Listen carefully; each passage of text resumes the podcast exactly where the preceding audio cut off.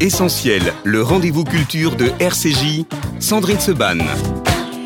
Et ce matin dans Essentiel, j'ai le plaisir de recevoir Sam Bernet. Sam, bonjour. Bonjour Sandrine, bonjour à toutes et à tous. Toujours un bon plaisir, un grand plaisir de vous retrouver sur l'antenne d'RCJ. et nous, toujours un plaisir d'entendre la voix là, comme ça. C'est ça la magie de la radio, hein, Sam. Alors bonjour à tous et à toutes. J'adore. Merci beaucoup Sam Bernet d'être avec nous. On va parler avec vous de Vieilles Canailles, votre nouveau livre qui vient de paraître euh, aux éditions du Cherche Midi. Évidemment, les Vieilles Canailles, c'est euh, Johnny, c'est Eddie et c'est Jacques Dutronc que vous nous euh, racontez de manière fabuleuse dans, euh, dans ce livre. Mais avant cela, parce que c'est la première fois que vous venez, Sam, depuis que l'émission a changé de nom, elle s'appelle maintenant euh, Essentiel, le rendez-vous culture. On a compris tous pourquoi on l'a appelé comme ça. Hein. On se demande bien, on se demande bien pourquoi. vous allez J'ai été chercher mon idée. Chercher hein. tout ça. on se demande plus, c'est comme Formidable. ça. Et donc, du coup, la première question que je pose toujours à mes invités, c'est qu'est-ce qui est essentiel pour vous dans la vie? Et la réponse peut être très sérieuse ou elle peut ne l'être absolument pas. C'est à vous de décider. C'est la vie, Ah, je l'avais jamais eu celle-là. c'est essentiel. À savoir ce qu'on va en faire, comment on peut en faire. Ce qu'on... Pour moi, l'essentiel, c'est la vie. Qu'est-ce que vous en avez fait, vous, alors, de votre vie, Sam Bernet Oh bah écoutez, ma vie, euh, d'abord, ça a été euh, beaucoup, de, de- beaucoup de chance, euh, beaucoup de spontanéité, beaucoup de rencontres importantes, euh, des coups euh, de chance énormes. Quand, quand je reviens de New York euh, en 1960, euh, fin 65, et que j'ai envie de faire de la radio, que je suis évidemment totalement pétri de radio américaine, qui est à l'époque la radio des années 60 aux États-Unis, c'est quand même la meilleure chose, des hein. radios. Ouais. Et j'aime la radio et j'ai envie de faire de la radio. Et par un- la chance me fait prendre un tournant décisif, puisque ça va être le début d'une grande carrière de plus de 40 ans, à savoir que euh, par, euh, on a un tout petit peu de temps, je vais vous la faire Allez-y, courte, on a jusqu'à midi. parce que c'est de important, c'est Ouais. important et tout ce que je vous raconte est vrai. hein. Euh, euh, je suis donc je, je rentre de New York. Euh, je cherche pas vraiment du travail, mais j'essaie de me réinstaller dans la vie parisienne et je veux faire de la radio. Et puis par le plus grand des hasards, et ça ne s'invente pas, je suis dans le métro à la station Bonne Nouvelle. Ouais. Et sur la banquette en face de moi, il y a un numéro de l'Express qui titre La guerre des radios. Ouais. Bon, il appartient à personne, ce magazine, je le prends, je le feuillette et je vois en encart, écrit en gras, une déclaration de Jean Prouveau, qui était à l'époque le grand, grand patron de Paris Match, du Figaro, euh, de RTL, qui était à l'époque Radio Luxembourg, qui dit Des idées, il en faut. Si vous avez des idées, vous pouvez me réveiller, même la nuit. et ça, ce sont des choses qu'il ne faut pas me dire à, à moi. Mais j'ai eu quand même euh, la décence de ne pas le réveiller la nuit. Mais en revanche, je suis descendu à la station de métro. Je suis allé dans un café. À l'époque, il n'y avait pas de portable. Il fallait prendre des jetons. Pour... Il y avait un taxiphone. On mettait un jeton dans une machine. On décrochait. On faisait un numéro à la main. Et donc, je, je cherche dans le bottin Jean Prouveau, que je ne trouve pas évidemment. Mais dans l'article que j'avais lu, on disait qu'il était patron de Paris Match. Donc, je cherche dans l'annuaire le numéro de téléphone de Paris Match, que je trouve, je prends un jeton, je téléphone. Incroyable. Je tombe sur une secrétaire. Bonjour monsieur, etc. Jean Prouveau, s'il vous plaît. La- la- pas la secrétaire, la standardiste euh, à l'accueil m'envoie évidemment sur une secrétaire à laquelle je dis benoîtement bonjour, je voudrais parler à Jean Prouveau, s'il vous plaît. Qui êtes-vous? Je m'appelle Sam Bernet. Oui, attendez, ne quittez pas. Elle revient vers moi. Monsieur Prouveau est très, très occupé. Euh, vous ne pouvez pas l'avoir au téléphone. Il faudra rappeler. À qu'à cela ne tienne, je raccroche, je reprends un jeton. Je refais exactement le, le même stratagème. Et euh, j'ai exactement la même réponse. Monsieur Prouveau est très, très occupé, etc., etc. Et je reprends un troisième jeton. Et là, je me lance dans l'aventure sans savoir s'il a des enfants ou quoi que ce soit. Et je lui dis de la part de son fils. et là, il me prend au téléphone et il me dit Allô, Jacques, ça va? Et je dis, monsieur, et très rapidement, je lui dis, j'ai lu l'article, je veux faire de la radio, j'arrive de New York, j'ai des idées, bla bla bla bla bla bla bla. Vous balancez tout. Et il me dit, rappelez-moi votre nom. Et je, Sam Bernet. Mm. Passé, c'était rue Pierre Charon à l'époque, Mm. près des Champs-Élysées. Passé rue Pierre Charon, il y aura une enveloppe à votre nom dans l'après-midi. Merci monsieur. Au revoir Au monsieur. revoir, monsieur. Évidemment, je ne vis pas les quelques heures qui me séparent En du coup de fil, etc. Bref, j'ai l'enveloppe en question. C'est une grande enveloppe Kraft. Mhm. Dans- dedans, il y a une petite enveloppe à mon intention Mhm. et une autre enveloppe cachetée. au nom du président directeur général de Radio Luxembourg. Ouais. Et dans la mienne, dans mon enveloppe, il y a un mot de, manuscrit Mhm. de Prouveau qui me dit Monsieur, merci d'avoir répondu, etc. etc. Présentez-vous 22 rue Bayard, PDG de avec l'enveloppe, etc. Ouais. Je descends, donc c'est très proche hein, de la rue François Mhm. 1er. là. Je donne euh, l'enveloppe à la- à l'accueil. on me dit de patienter. Une secrétaire vient me chercher, m'introduit dans le bureau euh, de, de Raymond Castan, qui était à l'époque le directeur général de la station, puisque euh, Monsieur Farran, Jean Farran euh, n'était pas là. Et Monsieur Castan me prie de m'asseoir et, et l'enveloppe. Il a ses lunettes sur le bout du nez. Ça, c'est un truc que j'oublierai jamais. Moi, je suis là, j'ai les mains poites et moites. euh, et je regarde et il lit. Et il lit. Et puis, il enlève ses lunettes et me regarde droit dans les yeux et dit Monsieur, je crois que je vais être obligé de vous engager. Incroyable. Et là, il me pose plein de questions. J'arrive de New York, je j'ai jamais fait de radio, mais j'ai à peine 20 ans. hein. Mhm. Et, euh, et, et il me dit, écoutez, euh, on va se débrouiller. On a un énergumène qui nous arrive de Radio Caroline qui s'appelle Roscoe. Il est là pour remettre un petit peu de la jeunesse à Radio Luxembourg. Euh, moi, je pense que comme vous parlez anglais couramment, vous allez bien vous entendre. Je vais vous le présenter. Et s'il accepte, vous serez son assistant. Et le lendemain, j'étais l'assistant du président Roscoe et je suis resté à RTL pendant 25 ans. Elle est belle l'histoire. Hein Ouais, voilà. Aujourd'hui, ce serait un petit chouïa plus compliqué. Et encore, et encore, quand on a la passion, c'est l'essentiel. Alors, Sam Bernett, euh, on va parler évidemment de vieille canaille, mais justement, puisque vous parlez de passion de, euh, de la radio, euh, Perla Msika, bonjour. Bonjour. Perla, Bonjour. qui est une jeune stagiaire Quel et joli qui, euh, ben oui, jolie, hein, Perla. Et euh, ben, Perla va nous parler effectivement euh, des vieilles canailles, Perla. Tout à fait. Allez, 1, 2 et 3. C'est toujours comme ça qu'on inspire avant de se lancer, dans une chronique par exemple. Le 3, c'est le 3 des trois mousquetaires, des trois grâces, des trois frères, des trois petits chats, ou même de la Sainte Trinité. Car oui, demandez aux trois religions monothéistes, dans le 3, il y a quelque chose de légendaire, d'historique, de mythique. Le livre qui nous intéresse aujourd'hui, et l'auteur présent ici, bonjour Sam Bernet, Bonjour, Perla. en sait quelque chose. Avec les vieilles canailles, vous croisez en un fabuleux destin les carrières et les vies d'un trio légendaire, Johnny Hallyday, Eddie Mitchell et Jacques Dutronc. Autant dire qu'il y avait du boulot. Pour les lecteurs qui, comme moi, ne connaissaient que les grandes lignes de leur parcours respectifs, ces 167 pages sont arrivées comme un, ma- un manuel officieux, une triple méthode pour atteindre le succès. Et pour ce faire, mieux vaut bien s'entourer. C'est notamment ce que vous dépeignez en racontant les tribulations du Golfe Drouot, discothèque, et du Square de la Trinité, deux lieux emblématiques du 9e arrondissement qui ont vu naître, d'une pierre deux coups, les premiers pas du rock français et l'amitié des trois chanteurs. Coïncidence? À coups de groupes, de bœufs et de petites scènes, Eddie, Jacques et Johnny vont séparément se démarquer et se faire remarquer. Leurs débuts sont sensiblement différents, mais le fabuleux destin que vous dépeignez les réunit en un élan commun, celui d'une jeunesse d'après-guerre entre légèreté retrouvée et fascination pour l'Amérique. Claude Moine devient Eddie Mitchell, Jean-Philippe Smet, Johnny Hallyday et Jacques Dutronc, Jacques Dutronc, le plus Frenchy des chanteurs yéyés. Mais alors, passé les années 60 et les carrières solo bien entamées, comment faire pour durer Un mot, se renouveler.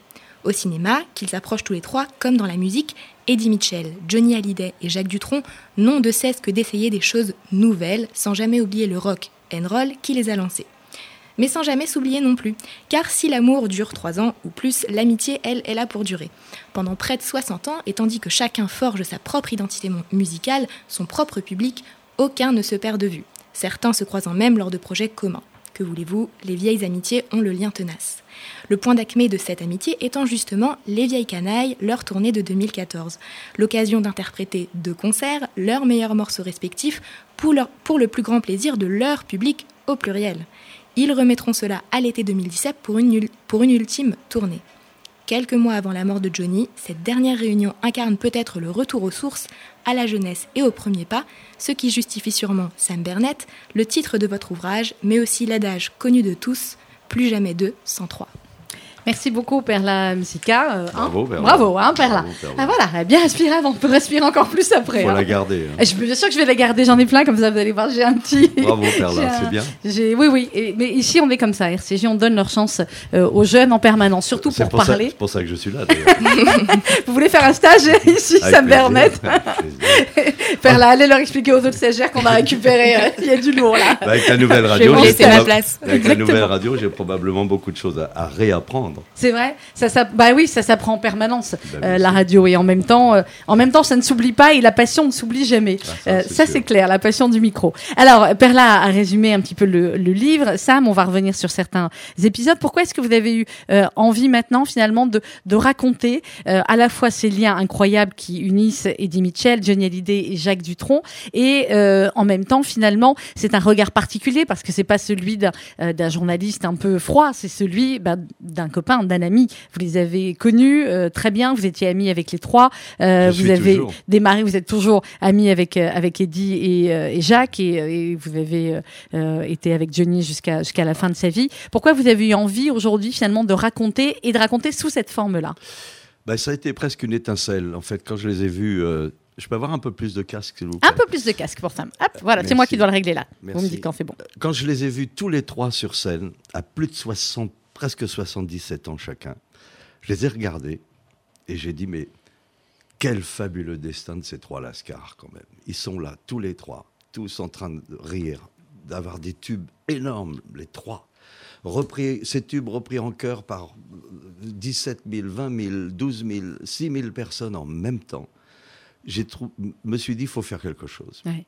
Et j'ai mis beaucoup de... Alors vous disiez évidemment un journaliste froid, etc. Mais moi j'y ai mis beaucoup de chaleur parce que, Mais oui. parce que je les aime beaucoup, tous les Et trois, que j'ai vécu ouais. des moments exceptionnels avec eux. Et donc je me suis dit, faut, il faut que je raconte leur vie, sachant que les trois sont, viennent de milieux extrêmement modestes, qu'aucun n'était destiné à être euh, une star, Mhm. une chante. Ils voulaient, évidemment, dès l'âge de 15 ans, tout le monde avait une guitare électrique, tout le monde se regardait dans la glace en train d'im- d'imiter Elvis Presley, mais personne n'imaginait une seconde qu'un jour, euh, des, des milliers, des millions de disques se vendraient et qu'on deviendrait une star. Donc je les ai regardés, je dis, il faut, faut que j'écrive leur, leur histoire. Donc voilà, à partir de ce moment-là, j'ai essayé de faire des, des petites biographies mêlées, entrecroisées, pour les faire euh, vivre ensemble et en même temps séparément, à savoir de reprendre chacun de son côté son milieu familial, Oui, son euh, enfance, son leur, adolescence. leur début, euh, les, les études qu'ils n'ont pas faites, euh, le voyage de Johnny depuis- dès l'âge de 5 ans dans toute l'Europe Mhm. avec sa famille, où il tombe dans la marmite du showbiz euh, immédiatement euh, et apprend à jouer de la guitare et, et revient à Paris en voulant prendre des cours de comédie. Et Johnny ne voulait pas être chanteur au départ. Il chantait dans le groupe qu'avait Oui. fondé Dutronc dans une cave de la rue de Clichy à 15 ans tous les trois. Eddie n'était pas encore dans le, dans le coup. Euh, et il, il- veut chanter dans des bars, dans des bistrots, on lui crache dessus, on lui jette des pots de bananes, on lui jette des assiettes à la figure. Ah bah là, Dutronc, après ce que vous racontez, c'était très drôle. Hein, le premier concert, on lui jetait des tomates et à la fin, c'est lui qui, qui avait des tomates sur scène, comme ça, il pouvait en relancer. Ça, c'est beaucoup plus tard, de quand ils deviennent des stars. ouais. Mais au départ, donc Johnny a beaucoup de difficultés. Et lui, il veut être comédien. Il veut absolument être Mm. comédien. D'ailleurs, dans un casting, alors qu'il a 12 ans, il est repéré par Claude Tanlara qui va tourner euh, euh, un film et il a besoin de ce petit garçon. Et donc, il, est, il, il se retrouve à côté de, de, de stars françaises de l'époque, Simone Signoret, Pierre Freinet, etc., etc. Malheureusement, la seule scène qui va tourner va être coupée au montage. montage. Donc on ne verra déjà. déjà. Il fait des petites publicités aussi pour Mhm. des modes, de- des, des- des vêtements d'enfants, euh, pour des, trucs de gamins, d'adolescents. Bref, Eddie, lui, il habite boulevard de l'Algérie, Aménée-le-Montant. Euh, ses parents sont très humbles, très modestes. Son papa travaille à la RATP comme euh, mécanicien. Mhm. Sa maman est une femme au foyer, comme on disait à l'époque. Et puis, il sait pas très bien quoi faire. hein. Il trimballe, il se trimballe euh, dans- les rues de Belleville, sauf qu'il a une passion absolue, c'est le cinéma. Il va au cinéma pratiquement tous les jours. Et comme ils n'ont pas beaucoup d'argent, il essaie de passer euh, par la porte de derrière et de se retrouver. En plus, on a de la chance, c'est le cinéma permanent. Une, une grande époque, une grande découverte. Les films tournent en boucle. Tourne, tourne toute la journée. Toute ouais. la journée, on peut entrer à n'importe quelle heure et, et rester dans la salle pour voir le Ah, film c'est trois fois ou quatre Ouais. fois. Et puis Jacques, il est, il est le nez au vent, les mains dans les poches. Lui, il pense pas du tout euh, à devenir une star ni Non. une vedette. Il est au square de la Trinité, il est au lycée Condorcet où il fait des études euh, médiocres. Euh, il peint beaucoup et très très bien. Et puis il va avoir, entre guillemets, une chance, c'est qu'il va avoir une maladie euh, terrible, la maladie de Bouillot, qui est une maladie euh, des, des neuromusculaires. Ouais. Et il va être cloué sur un lit pendant plus d'un an. Et il a, euh, son frère a une guitare. Et un jour, il, la grippe la guitare et il Et il décide. a commencé comme ça. Et il devient un, un fabuleux guitariste. D'ailleurs, son fils suit la, Ah bah oui. la- euh, la- la- la- la- le même chemin. Et donc, les voilà tous les. Et qu'est-ce qui se passe? Ils sont, eux sont du quartier, Jean-Philippe et Jacques. mhm. Ils vont au square de la Trinité, ils font des bêtises d'adolescents, volent des scooters, se bagarrent avec des bandes adverses, draguent les filles, vont dans les, les booms, etc. Mais tout ça est très gentillé. Hein. Et puis, Eddie, bah, il faut qu'il fasse quelque chose. Et quand on- il a un membre de sa famille qui travaille au Crédit Lyonnais, boulevard des Italiens, qui est très très proche du square de la Trinité, et ben il se retrouve dans le square. Et puis le midi, il va dans des, des bistrots euh, jouer au, au flipper. Et puis il rencontre deux lascars qui lui disent bah viens au square de la Trinité, tu verras, il y a toute une bande très très sympa. Et il intègre la bande. Et il traverse, en fait, il traversera le boulevard des Italiens pour devenir Eddie Mitchell, puisque juste en face de la banque, il y a le golf Drouot, et c'est là que tout le monde, c'est là où tout, tout le monde ça va se commencer. retrouver. Eh bien voilà, on parle ce matin des vieilles canailles, le livre de Sam Bernett paru aux éditions du Cherche Midi. On va en écouter un des trois d'ailleurs des euh, vieilles canailles et euh, on se retrouve juste après dans l'essentiel jusqu'à 12h. Ah bah c'est la route de... Il me semble bien, hein, c'est là, c'est celle-là, c'est cette route-là. À tout de suite. J'écoutais le disque jockey dans la voiture qui me traînait sur la route de Memphis. Sur la route de Memphis. Et la radio me vantait un truc débile qui m'endormait sur la route de Memphis. Sur la route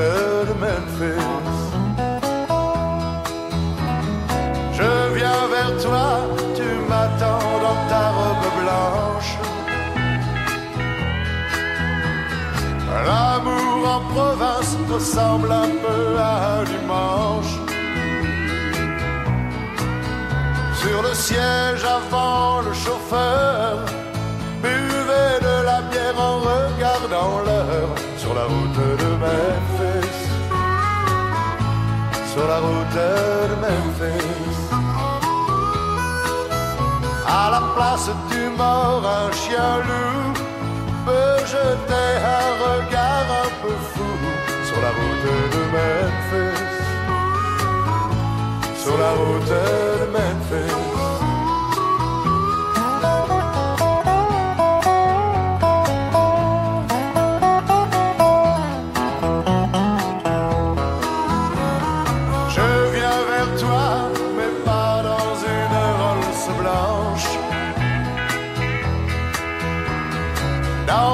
un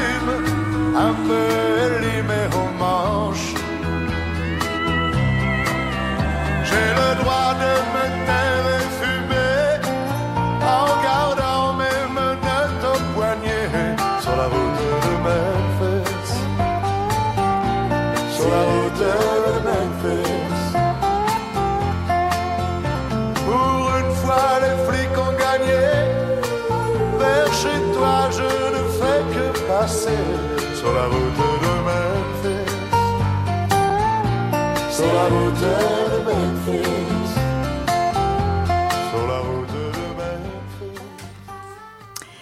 de Memphis. On parle des vieilles canailles aujourd'hui, du livre de Sam Bernett, Vieilles canailles, un fabuleux destin. C'est aux éditions euh, du Cherche Midi. Alors, on a commencé, euh, Sam a parlé un petit peu de la rencontre euh, entre les trois, mais euh, on va voir aussi comment euh, finalement les uns parlaient des autres parce que c'est extraordinaire dans le show business. Quand on sait, euh, vous et moi, on ne dévoilera pas d'histoire, vous en connaissez beaucoup, mais effectivement, comment, eh bien, parfois, y euh, souvent, il y a de la jalousie, il y a de la mesquinerie, il y a, on, voilà, on dit du bien devant. Et eux, les trois, ils sont toujours restés unis. Oui, ben, surtout dans, dans le show business en général, il y a des, des, des hyper égaux qui se fracassent. Ah bah là, on est quand eux. même sur les, les- voilà, les Et, trois plus grands. et là, euh, comme vous venez de le dire, c'est pas comme ça que ça se passe du tout. On va écouter Eddie Mitchell quand il parle de, de Jacques Dutronc. Un jour, je devais tourner un film euh, où il fallait que je perde euh, 4-5 kilos très rapidement. Et j'avais été dans une salle de sport. hein.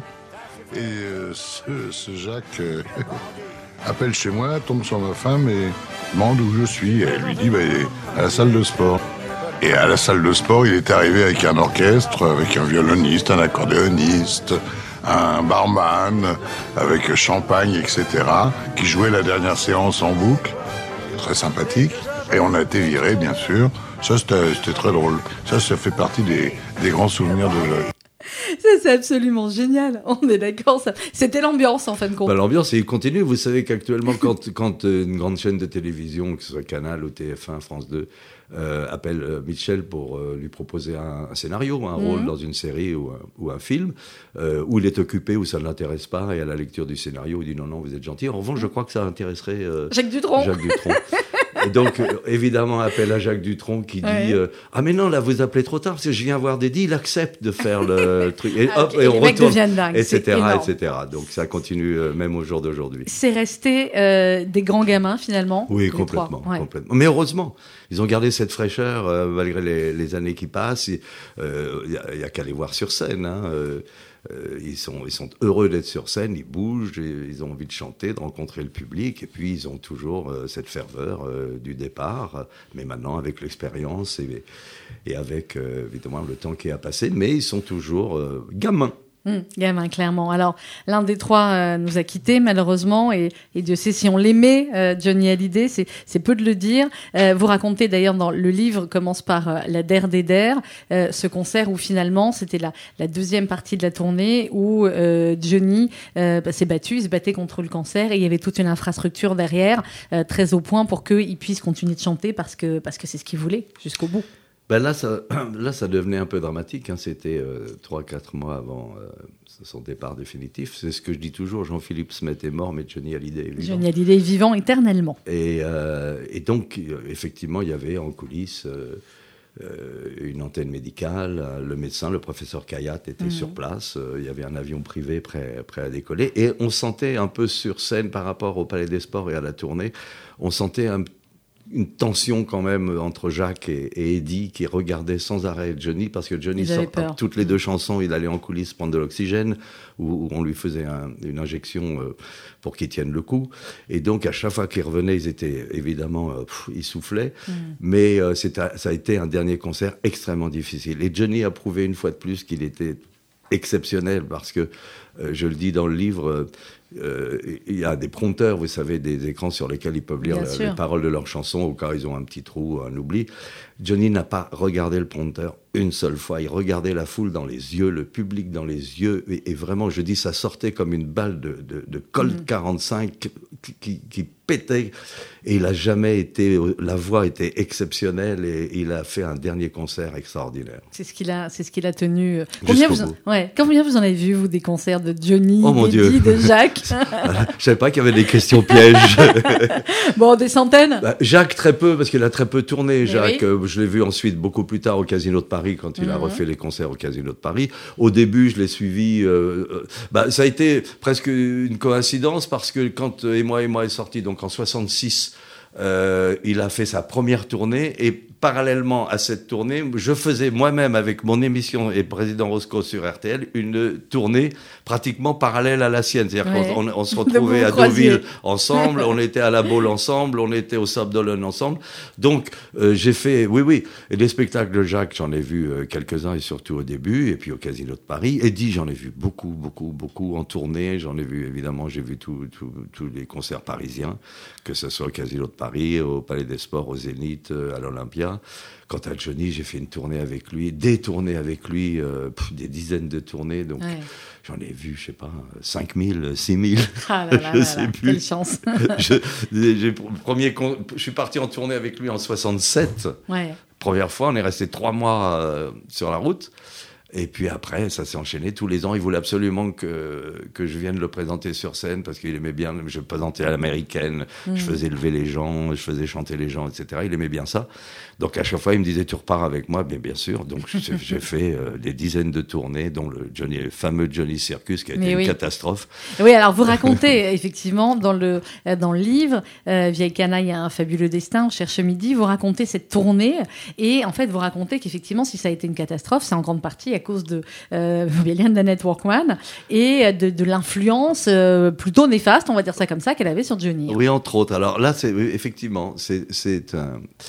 euh, Il y a deux choses en fait. La première, elle est purement technique. Mm. C'est-à-dire que les gens qui m'ont- ont monté cette euh, tournée qui était une bonne idée en fait, le Johnny Circus, avec en plus le circus était le mot circus était très très à la mode Mais à oui. l'époque, et donc euh, Johnny décide de faire ça avec un cirque. Donc le cirque Bouglione signe un contrat, sauf que personne ne dit à Johnny qu'un cirque se monte dans la journée, se démonte le soir, et il ne peut pas faire plus de 40 km par jour entre deux étapes, à cause de la longueur du convoi, de, Ouais, la, ouais. de, de, de, de, de- de la longueur pour, pour monter le, euh, le chapiteau, chapiteau.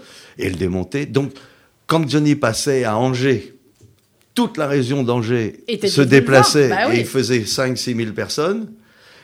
Le, on était 44, 45, 50 kilomètres plus loin, il y avait 100, 250 personnes. Ben oui. Donc ça a été une catastrophe financière. Et Johnny, justement, pour revenir à ce que vous disiez juste auparavant au sujet de Nanette Workman, c'est que Johnny commençait à être désespéré parce qu'il perdait beaucoup d'argent euh, Mhm. tous les soirs. Il était coproducteur de, de cette tournée du Johnny Circus. Et Nanette Workman, qui était au départ une choriste qu'il avait engagée à Londres, puisqu'elle avait chanté avec les Rolling Stones, avec les Beatles, avec Joe Cocker et beaucoup d'autres, et fabuleuse chanteuse euh, canadienne. Et donc il l'engage et ben, elle est très très belle, elle est magnifique. C'est l'époque californienne hippie. Elle, a- elle a des, des- des petites mini-jupes en daim avec des franges, des colifichés partout, des foulards.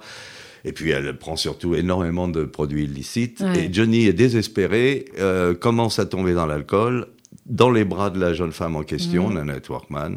Et là, c'est une catastrophe parce que euh, il est. il- Alors attention, il assure ses concerts formidablement. Ouais, ouais, mais Mais dans la journée, on est, on est en vase clos, on est dans un cirque. Et, et donc, on, on- on est les uns sur les autres.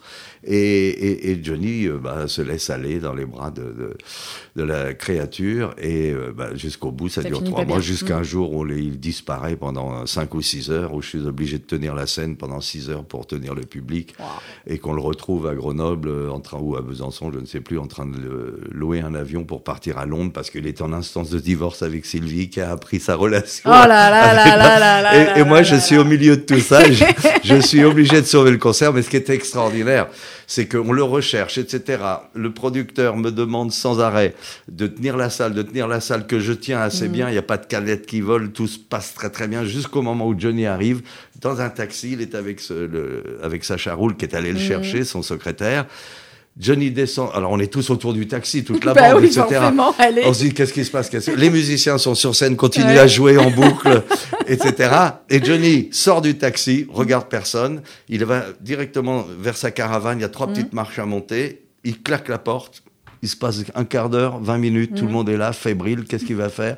La porte s'ouvre. Il est en haut de ces trois petites marches. Il est magnifique. Il est maquillé, coiffé, costume superbe. Et là, c'est à l'idée. Et là, il me regarde, il me fait Alors, on y va Et alors, il y a été, clairement. Alors, il y a des, il y a des, euh, ce, qui est, ce qui est très intéressant dans le livre, Sam Bernett, c'est que c'est les, les trois euh, destins, les trois parcours finalement très différents, avec beaucoup de points communs et beaucoup de différences également. C'est-à-dire que euh, ils vont pas le succès au début en même temps. Et puis il y a, il y a Dutronc qui est toujours un petit peu quand même plus, euh, plus différent parce que dans les, les, ce que vous appelez les galas galères, euh, Johnny a un peu plus de succès au début, puis Dutronc c'est un peu, c'est un peu différent. Le succès n'arrive pas pareil. Bah, euh, D'abord, on reprend un petit peu le, Mm. le- le Jacques Dutronc du Square de la Trinité. Euh, c'est un garçon de bonne famille par rapport aux deux Oui. autres. Euh, le papa est ingénieur, la maman est au foyer, très très euh, pratiquante, catholique. Elle, elle- elle participe au truc de la paroisse, etc., etc. Jacques a un frère, le- son frère l'aime beaucoup, et Jacques, lui, il veut pas faire grand-chose en définitive. Et puis, par le plus grand des hasards, il, il rencontre un directeur artistique de la Maison Vogue. Jacques joue très bien de la guitare et on lui propose un job dont il n'aurait jamais rêvé, à savoir jouer de la musique, être bien payé à 300 mètres de chez lui. Oh bah alors là, euh, vendu. Et il accepte, et il accepte un rôle d'assistant. On lui dit, c'est la grande période yéyé. Il y a, il y a des dizaines de groupes qui arrivent de Belgique, de Suisse, de province, de Paris, et ils défilent dans les studios faire des, des- pardon, des démonstrations, etc., etc., des auditions. Et on dit à Jacques, écoute, toi qui es très bon musicien, tu les écoutes, ils sont bons, tu me les mets de côté, ils sont pas bons, tu me les caches et tu les jettes, ça m'évitera de le faire. à- bon. Et donc Jacques écoute, écoute, écoute. Et- mais entre-temps, il a des petites idées, il fait, il, et- il fait de la musique. Puis un jour, au studio, il y a effectivement un groupe. Et puis Jacques Lanzmann a écrit un texte, s'appelle Et moi et moi. Et Jacques, on lui demande de faire une maquette, c'est-à-dire euh, de, de présenter un petit peu ce que, ce que sera à peu près le disque, euh, pour donner une idée, une couleur. Et Jacques prend les paroles, et puis à l'époque, il était très influencé par les groupes anglais, Spencer Davis Group, Dave Clark, etc. Donc il veut donner une, une puissance à cette musique, et il chante la chanson en yaourt. C'est-à-dire en, Le en- en- savoir. en anglais qui n'est pas un anglais, c'est Allah Shakalawa God Love Yes You It Shakabawa. Vous le faites bien. Oui, et puis bon, il donne la maquette, et la maquette est bonne. Et donc, on, dé- on- on décide de se mettre en studio avec le groupe en question, dont le chanteur s'appelle Adi Calafat, un vieux copain de Jacques Dutronc, qu'il est toujours. Ils se sont su- suivis pendant 60 ans, puisque Calafat a joué ensuite dans l'orchestre de Jacques, dans les tournées et en studio. Et donc, et jusqu'à 4 heures du matin, Calafat n'arrive pas à sortir le disque, le chanter. De chanter. À chaque fois, allez, on recommence et on recommence. Et là, euh, Jacques Volson, le directeur artistique, en a ras-le-bol. Tout le monde est fatigué. Il dit à Jacques, puisque Bon, vas-y, fais-le toi. fais-le. Et il le fait en une prise. Il chante et moi et moi une fois. Et tout le monde Et fait moi, stop. et moi, et moi. On l'a, on l'a, on l'a. C'est bon, là, on arrête. Et Jacques Dutronc se retrouve propulsé dans les radios, dans les télés, euh, avec cette chanson dont il va vendre immédiatement 800 000 copies. Ça va être le tube folie. de l'été 66, c'est un truc phénoménal. Et euh, Jacques Dutronc devient, rejoint ses deux copains, Eddie Et- et c'est parti. et Johnny, et c'est parti. On va écouter Johnny qui parle de Jacques Dutronc. Moi, j'étais blouson noir à l'époque. Et donc, moi, j'étais à la Trinité, avec la bande de la Trinité. Alors, je voyais souvent du tronc comme ça, euh, passer comme ça, très vite, en douce. Parce que lui, c'était un, un jeune homme, il faisait très bonne famille. Puis un jour, euh, je l'ai vu passer avec une guitare, et je lui, ai dit, je lui ai demandé, tu joues de la guitare? Il me fait, oui, oui, je joue de la guitare. Euh, je lui ai dit, ben, on pourrait peut-être monter un groupe ensemble. Et finalement, on a trouvé, on a trouvé une cave, et, et on a commencé à jouer ensemble. Ah, cette voix. Eh oui. Et ça, voix, le groupe s'appelait les, les, les Dritons. Les Dritons. Et il faut signaler que Johnny était le chanteur de. Jacques Dutronc. Exactement. Alors, ce qui, est, ce qui est intéressant aussi quand on entend Johnny parler de, de Dutronc, il parle de, il parle de la guitare et vous racontez dans le livre l'histoire euh, finalement de, la, de la- à quel point Johnny voulait absolument une guitare. C'est-à-dire, je crois qu'on lui offre un autre instrument euh, et puis il va les, les rechanger contre une Ah, guitare. le- et donc le- du coup, euh, bah, et, je crois que c'est son, enfin, son père adoptif qui, qui est pas content parce qu'on lui a offert un violon, donc il lui dit non, va rechanger et il va re-retourner encore 20 fois, il va retourner changer l'instrument de musique qu'on lui a offert pour avoir une guitare. Oui, et à ce moment-là, le, le- c'est son oncle adoptif, c'est Lee Hallyday. Lee Hallyday. Euh, bah, voit que le type, le, le gamin, il a 12 ans. Il veut hein. vraiment la Il guitare. a du caractère, il veut une guitare, ben on va lui laisser sa guitare, sauf qu'il va falloir euh, jouer de la guitare, Mm. apprendre à jouer de la guitare, et donc s'il l'a décidé, il faut qu'il apprenne très très bien. Et contrairement à ce que beaucoup de gens ont pensé très très longtemps, Johnny jouait très très bien de la guitare. On pensait Mm. Ouais. toujours que sur scène, il grattait son instrument. euh, qui Non, était- non, il jouait très bien. il jouait Ouais. très très très bien de la guitare. Moi, je l'ai vu jouer pendant remplacer quelqu'un au en, en- euh, Coluche devait se présenter à un spectacle où il n'est pas venu parce qu'il était pris dans une tempête de neige à Val Ouais. d'Isère. Et tout le monde attendait Coluche dans un resto-bar euh, il y avait 400-500 personnes. Et bah, évidemment avec Johnny on était à Avoriaz à l'époque. On était descendu pour euh, voir Coluche. Et Coluche ne pouvait pas venir et Johnny est allé voir le patron il disait il lui a dit si vous avez une guitare moi je, je vais jouer Ah là là, vous imaginez Et j'ai des photos de ça, c'est extraordinaire. Et, et Johnny a pris une guitare, il est allé derrière le bar l'accorder, il a pris un tabouret, et tout seul, pendant une heure et demie, il a chanté pour les, les gens du club pour, euh, pour remplacer Coluche. On va bien les mettre là. On écoute Génial Idée tout de suite avec Gabriel et on se retrouve juste après pour la dernière partie de l'émission avec Sam Bernet. On parle de Vieille Canaille, un fabuleux destin aux éditions du Cherche Midi.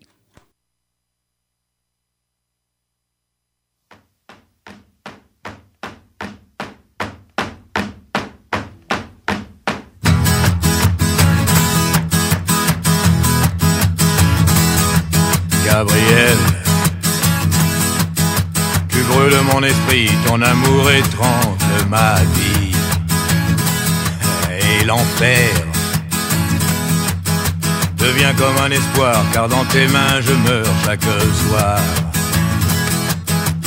Je veux partager autre chose que l'amour dans ton lit. Et entendre la vie ne plus m'essouffler sous tes cris fini, fini pour moi. Je ne veux plus voir mon image dans tes yeux. Dix ans de chaîne sans voir le jour, c'était ma peine pour ça de l'amour. Et bonne chance à celui qui veut ma place. Mmh. Dix ans de chaîne sans voir le jour, c'était ma peine pour mourir d'amour enchaîné. Hmm. Gabriel, tu flottes dans mon cœur, c'est une illusion de douceur. Mmh, et tu chantes. C'est la voix d'une enfant avec laquelle tu places mon sang. Veux t'expliquer, tu confonds le jour et la nuit. Toute la nuit. Oui, je veux t'approcher, mais tu tournes le dos, tu t'enfuis. Oh, sais-tu vraiment ce que tu veux faire? Je ne serai plus l'esclave de ta chair. Dix ans de chaîne sans voir le jour, c'était ma Chance à celui qui veut ma place, oui ma place. Oui, dix ans de chaîne sans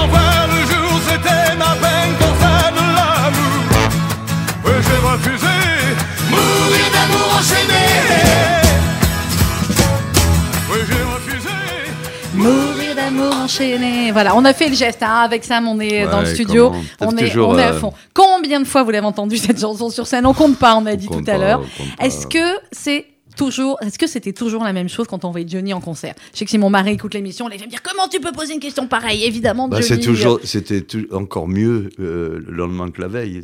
Johnny trouvait toujours le moyen de, de, de captiver, de capter son, son, son public d'une façon extraordinaire. Il le sentait. Tu sais, vous savez, pardon. Oui, fait- bon, pas grave. Euh, Johnny, avant chaque concert, il se mettait derrière le rideau et regardait la salle. Que Ouais. ce soit le, le Stade de France ou, ou le, ou la Cigale, il regardait et je le voyais. Il était en train de se dire ce soir, je vais leur faire ça comme ça. Ouais, parce qu'il sentait la Ouais, salle. Il sentait Ouais. la salle. Et il avait toujours, dans ses pensées, ses débuts, on lui crachait dessus. Quand il le voyait, au, moi, je, je l'ai vu au Stade de France devant, je sais plus combien, 60, 55, 80 000 personnes, je sais plus, avant le concert, où tous les gens hurlaient son nom, Johnny, Johnny, chantait ses chansons en attendant le- Mhm. que le spectacle commence. Et il regardait, et dans ses yeux, je me disais, il doit, là, il est en train de penser à tous les crachats, à toutes les À qui de banane, à tout ce qui s'est pris quand il avait 15-16 ans, et qu'il essayait de faire comprendre à ces gens-là que c'était la musique de, de l'avenir, oui. pratiquement, le rock and roll, et, et, il regardait la salle, et très souvent, il pensait à ces choses-là. Comment est-ce que vous avez choisi, euh, Sam Bernett, finalement, les, les éléments importants? Parce que vous avez tellement d'anecdotes, tellement de relations avec les, les trois. Euh, comment vous avez choisi, finalement, ce qui devait être raconté dans, dans ce livre-là? Bah d'abord, hein, j'ai toujours, euh, moi j'ai fait les, les, les biographies de- Oui, d'Eddie, de pareil. Johnny, et je- ce que j'ai toujours dit, c'est que je- j'essaie d'être objectif, de raconter des choses sans jamais aller fouiller dans les poubelles. Alors je sais qu'il y a des choses qu'on peut raconter, il y a des choses qu'on ne peut pas raconter, et dans les choses qu'on peut raconter, il y a même des choses parfois euh, qui sont pas de- dans l'intime, mais Mm. Oui, oui, mais qui sont à à la limite, mais c'est toujours extrêmement respectueux. euh, mais très respectueux. Donc, j'ai choisi des moments phares ou de, dans des situations euh, qui correspondaient bien à la mentalité de l'un de- ou, de- ou ou des deux autres. Et donc, euh, oui, je raconte des choses que, que j'ai j'ai vécues, je raconte des choses que eux m'ont racontées. Euh, et je- évidemment, euh, Jacques et, et Eddie, je les ai eus au téléphone euh, Mhm. régulièrement en leur disant bon, je, je vais, Je vais, je vais raconter je ça. vais me lancer ça, que- et, Ouais. et bien évidemment, l'un ou l'autre disait bah, vas-y, on te fait confiance, il n'y a aucun souci. voilà. ouais. Et Voilà. ils le savent. Alors, il y a toute une partie du livre, Sam Bernett, qui est sur le cinéma, Oui. évidemment, sur la passion qu'ils avaient tous les trois pour le cinéma. Et finalement, ils ont évidemment tous les trois été, étaient comédiens. Et c'est rare. C'est rare d'avoir dans une carrière de chanteur. Il n'y en a plus beaucoup. Hein, En Après, France- euh, en France, surtout. voilà. Après, il y a, y a Montand, il y a Bruel. Enfin, il n'y en a pas tant que ça. Hein. Euh, clairement, c'était cette passion aussi pour le cinéma. Et, et, et vous racontez les différents tournages et les, et les différentes, on va dire, euh, ambitions de chacun sur le cinéma. Bah, ce qui est drôle, c'est que, un, il y en a un qui voulait absolument faire du cinéma, c'est Johnny. Ouais. Et Johnny, ça n'a pas vraiment marché. Euh, je crois que d'abord, il a été victime de ses fans, victime entre guillemets, c'est-à-dire ses fans qui le, qui, qui le mettaient vraiment au, au sommet, au zénith. euh, les, les, les, fans de, de Johnny ne pouvaient pas accepter que Johnny ait des rôles de, de perdant, de loser, de se faire tuer à la fin. Pour eux, Johnny, c'était l'idole. C'était l'idole immortelle. Et très très souvent, ils n'ont pas rempli les salles, sauf quand dans, pour Jean-Philippe, qui est un très bon film, euh, euh, ou le film de L'homme du train avec Rochefort, un film de Lecomte, etc., où c'est des films qui tenaient la route. Mais il a fait beaucoup de films, d'abord, qui étaient des navets. hein. Il l'a dit lui-même. euh, Mhm. Je le dis dans le livre. Il dit je veux, je veux plus tourner de navets. J'arrête. euh, il faut qu'on me propose des choses intéressantes maintenant. Il en a eu après avec Costa Gavras, Le Comte et compagnie. Euh, Eddie, lui, passionné de cinéma, il savait qu'il allait faire du cinéma. Et il le dit. Moi, j'ai pas pris de cours de comédie. Oui, oui. J'ai j'ai appris sur le tas. Sauf que quand j'ai une bonne mémoire, les, les scénarios, je peux les lire et les retenir. Mes dialogues aussi. On m'a- on- quand on dit moteur, je joue et il a eu un César, on le sait, avec le coup de torchon. Quant à Jacques, lui, assis dans son fauteuil, disait Moi, je préfère être dans la salle que sur l'écran. Alors, le cinéma, c'est pas pour moi. ouais. Et, et il s'avère que Jacques Détroit est le plus grand comédien Mm. de cinéma en France. Spielberg a dit que c'était le plus grand comédien du monde. Mais oui, c'est pas Spielberg. Spielberg est venu le rencontrer à Londres. Il voulait le prendre dans le, le- le premier volet de L'Arche perdue, puisqu'il y a un Français un petit peu glauque, euh, mauvais garçon. Et il voulait absolument Jacques. Mais Jacques ne parlait pas anglais. Donc il a pris des cours d'anglais, il a eu un coach, mais ça fonctionnait pas. Et Spielberg, avec le plus grand regret, lui dit je peux pas, Je peux pas, je peux le faire. Ouais. On peut pas parler en yaourt euh, dans mon film. et donc, mais il- euh, donc euh, Jacques, quand on le voit dans Van Gogh, quand on Ouais. le voit dans, avec, avec Romy Schneider, quand on le, mais c'est, il est époustouflant. Ouais, très très grand comédien. Alors vous racontez aussi vers la fin du livre, euh, Sam Bernett, vous dites euh, évidemment leur amitié, le succès aurait pu les éloigner, générer des jalousies, briser leur amitié. Il n'en a rien été. Les glandeurs du square de la Trinité sont restés soudés. Et donc cette cette idée de tourner euh, des, des vieilles canailles, vous dites à la fin il est 20 h Bercy s'éveille. Euh, C'était comment euh, est-ce que ce show incroyable a pu être préparé? J'imagine que pour arriver à choisir dans les chansons de Eddie Mitchell, Johnny Hallyday, Jacques Dutronc pour faire la shortlist, comme on dit, pour arriver à déterminer qui allait chanter avec qui, c'est quelque chose quand même d'assez incroyable. Enfin, personnellement, moi, j'aurais adoré être dans les coulisses d'un truc pareil. Oui, bah, au départ, bon, c'est une grosse préparation. hein. Si l'idée est partie d'un, dîner presque de rigolade, où ils, oui, étaient, ce que vous ils étaient racontez. quelques-uns à table euh, à, à dîner, un dîner bien arrosé évidemment, et à la fin, euh, euh, je- alors ils reparlaient de leurs souvenirs, et tu te souviens de ça, et tu te rappelles de ci et de ça, et d'un seul coup, Johnny dit mais pourquoi est-ce qu'on chante On n'a jamais chanté Pourquoi tous le les trois pas ensemble. Pourquoi Mhm. est-ce qu'on chante pas tous les trois ensemble? Et puis tout le monde rigole, ah oui, pourquoi pas, comment, etc. Et puis tout le monde va se coucher. Sauf qu'il y en a un qui n'est pas oublie. se coucher. On oublie, mais Il y en a un qui a lancé l'histoire, le lendemain, tout le monde a oublié, sauf Johnny. qui a déjà appelé, mais ils ont déjà fait des Et, communiqués et de Johnny, presse. euh. Johnny rappelle euh, Jacques et Eddie, il leur dit bah alors euh, qu'est-ce que vous en pensez? Et les autres ont oublié, on dit qu'est-ce que oui quoi? Bah les, on- pourquoi est-ce qu'on chante pas tous les trois ensemble? Et là c'est parti parce que Johnny avait averti la presse, donc Mhm. la presse immédiatement. Bah, Puis là il y a eu un producteur qui venait de- d'Universal qui était indépendant à ce moment-là, qui a Mhm. repris tout ça en main, qui a tout monté avec toutes les difficultés euh, que ça implique et on le félicite au passage parce que le spectacle, le décor, l'orchestre, enfin tout était extraordinaire.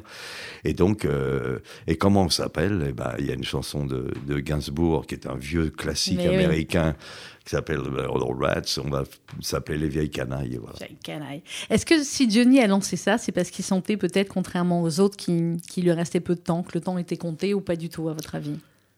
Je pense qu'il voulait, avant tout, euh, il l'a pensé pour la rigolade, Ouais. avant toute chose. Euh, Il s'est dit, Pour mais se dire, je vais être avec mes copains, on va faire, Ouais, voilà. je pense Maintenant qu'on est les plus grandes stars, on va, on va, l'en- on va faire, on va faire une grande déconnade. Et en Ouais. fait, c'est une des choses la plus sérieuse du monde. Et quand on les a vus sur scène, c'était millimétré, euh, magnifique. Ah bah, Euh, donc, c'est là où j'ai eu le flash en me disant, mais ces gars-là, ils sont fabuleux, quoi. Euh, ces gars-là, ils sont terribles aussi. Est-ce que aujourd'hui, Sam Bernet, dans le paysage de, de la chanson française, je vais pas vous demander s'il y a un nouveau Johnny, un nouveau Eddie, mais est-ce que ces liens sont encore possibles, des liens qui durent comme ça sur des années, ou est-ce que euh, aujourd'hui c'est c'est différent euh, parce que Bah. on, on- parce qu'on construit une carrière autrement ou parce qu'on a du succès autrement? Ben, c'est tout ça en même temps. C'est-à-dire que, bon, moi, je, de la nouvelle génération de chanteurs, euh, Vianney et les autres, je pense qu'ils ont. euh, Vianney est peut-être très pote avec Julien Doré. Hum, euh, je ne sais Il est très pote avec Bruel, Bon. ils sont très Oui, voilà, mais Bruel, c'est aussi. c'est aussi une autre génération. Avant la génération, c'est Ouais, l'après de Johnny. Alors que Mm. Bruel soit très pote avec Julien Clerc ou avec euh, Mm. Souchon, Woolsey, etc., c'est normal, quelque part, c'est le même chaudron. hein. Alors oui, pourquoi pas Vous savez, c'est des rencontres. Alors, je vous le disais tout, tout à l'heure, c'est des, des égaux, des, des, des égaux hyper dimensionnés qui se rencontrent et qui se fracassent. Et évidemment, il y a toujours le souci de faire carrière et de continuer à chanter et de pas lâcher la corde. Mais oui. Donc il y a une compétition permanente. Et il n'y a jamais eu de compétition entre les trois, euh, Mm. Dutronc, euh, Jacques, euh, Eddie et, et Johnny. Il n'y a jamais eu de compétition. Chacun avait son répertoire. Chacun avait son public, même J'avais si pouvez avoir des son publics public, partagés. Et il Ouais. y a eu les fans de Johnny, il y a eu les fans d'Eddie qui n'étaient pas les fans de Dutronc, etc. Mais Mm. en, en- en définitive, ça s'est très très bien passé et ça a permis de bétonner leur, leur amitié. Euh, maintenant, aujourd'hui, je suppose que oui, euh, euh, il y, a des- il y a des jeunes chanteurs qui sont très potes et qui Mhm. resteront potes longtemps et jusqu'à la fin de leur carrière, je pense. oui. Vous dites à la fin du livre, Sam Bernet, j'aime ces trois garçons, j'ai fait la route avec eux et partagé des moments inoubliables dans ma vie professionnelle et dans ma vie privée. Nous avions 15 ans, les mêmes goûts et les mêmes passions. Vous auriez pu être chanteur alors, vous aussi? Mais moi, j'ai préféré être manager. Oui, je sais, parce que nous n'avons parlé que de la carrière radio, mais on a eu l'occasion de, de- de Non, parler aussi un- de non, tellement d'autres choses. J'avais pas envie d'être chanteur, très Mm. honnêtement. En revanche, comme je l'ai écrit dans toute ma vie pour la musique, Mm. euh, j'étais passionné par la musique et tout ce qui se passait autour. Donc j'ai d'abord été manager de, de, de groupe de rock and roll, en l'occurrence de Jeffrey et les Lords, qui avaient gagné le certificat diplôme du golf Draw. Et oui, le fameux diplôme du Golf Draw dont Johnny était si fier. Après, j'ai écrit, des chansons pour Johnny, pour Martin Circus, pour euh, Nicoletta. J'ai continué à vivre de la chanson, pas à travers la radio. J'ai produit des disques Mm. et puis j'ai fait un label de disques qui s'appelait Bernet Records, sur lequel j'ai produit les deux premiers albums de Metallica. Ouais, Donc je suis resté dans la musique jusqu'au bout avec ce que je savais faire dans la musique. Pour la raison pour laquelle je m'étais serais certainement pas mis à chanter. J'en ai bon, vous aviez quand même, on a mis les trois plus grands chanteurs, donc euh, donc ça, ça le faisait. Merci beaucoup Sam Bernet. C'est quoi le projet suivant de livre? Sandrine. Je suis sûr qu'il y en a un. ouais, je, je suis en train de, de Êtes en train d'y réfléchir. J'ai deux projets en fait. J'ai un, un, un, un roman, un autre roman après le Parrain et le Rabbin que Mhm. j'avais sorti Je euh, continue de recommander à nos auditeurs. il y a deux ans. Et puis là, j'ai euh, une histoire euh, sur la boxe taille, mais de, de, de l'autre côté du Mhm. ring, c'est-à-dire euh, des jeunes, des jeunes. alors, c'est un, une fiction, hein, Oui. mais comme j'ai beaucoup vécu en Asie du Sud-Est, en Thaïlande en particulier, tous les ans, au moment de, l'intersaison, il y a des producteurs de taille qui vont dans les villages les plus pauvres pour euh, acheter des jeunes garçons à leurs parents qui sont très très pauvres. Donc c'est des garçons qui ont entre 12 et 14 ans, qui ramènent à Bangkok dans des centres d'entraînement épouvantables Mhm. Et ils veulent en faire des champions. Et au milieu de tout ça, j'ai toute une histoire. Donc ça pourrait être un roman la prochaine fois. Eh bien voilà, merci beaucoup Sam Bernet d'avoir été avec nous. Euh, on, vous on fait plus que vous recommander Vieille canaille, un fabuleux destin euh, aux éditions euh, du Cherche Midi. C'est à lire absolument et vous allez passer 180 euh, et quelques pages fabuleuses avec ces trois artistes qu'on aime tellement. Merci beaucoup Sam Merci Bernet. Sandrine, merci à tous. On se à toutes. quitte avec eh ben, Jacques Dutronc, hein, c'est celui qu'on n'avait pas écouté euh, euh, encore. Dans quelques instants, vous allez retrouver RCJ Midi présenté par Rudy Saada. Je suis le dauphin de la place Dauphine et la place Blanche à mauvaise mine. Les camions sont pleins de lait, les balayeurs sont pleins de balais. Il est 5 heures, Paris s'éveille. Paris s'éveille. Les travestis vont se raser, les stripteaseuses sont rhabillées. Les traversins sont écrasés, les amoureux sont fatigués. Il est 5 heures, Paris s'éveille. Paris s'éveille. Le café est dans les tasses, les cafés nettoient leurs glaces. Et sur le boulevard Montparnasse, la gare n'est plus qu'une carcasse. Il est 5 heures, Paris s'éveille. Paris s'éveille. Les banlieusards sont dans les gares, à la Villette on tranche le lard. Paris by night regagne l'écart, les boulangers font des bâtards. Il est 5 heures, Paris s'éveille.